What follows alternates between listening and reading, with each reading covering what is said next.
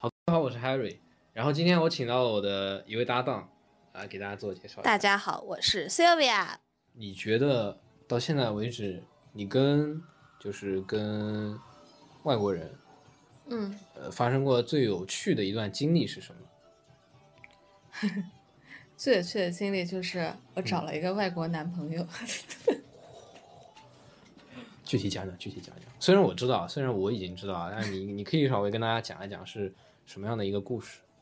嗯，其实故事就是挺挺简单一个故事，但是，呃，我想通过这个问题呢，就是讲一下我就是自己做生意啊，或者开酒吧的一个感受，就是，嗯，其实因为我的店也不大嘛，然后生意的话也你也知道的，不是特别的好，然后所以呢，其实你说我要是真真的挣多少钱的话呢，嗯，可能跟给就是。一个白领的钱也差不太多，有时候，所以呢，但我就是有时候也会开导自己，嗯，就是有些事情呢，也不能是用钱单纯的去衡量。我觉得话，自己做生意，然后呢，毕竟每天还是会接触到各种各样不同的人，然后呢，对自己的见识，然后还是会开阔很多。对，你觉得会提升自己的一些经历？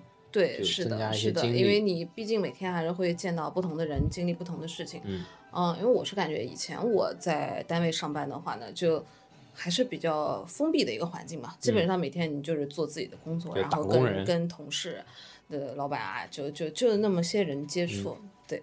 好，这个可能也是我我这种类型的工作，嗯，比较最有趣的一个一一部分吧。当然也有很多无趣和。艰难的部分，我也觉 得，比如说洗杯子，我觉得应该比较无趣。洗杯子还好吧？你扫过厕所吗？啊，对，扫厕所可能也比较无趣。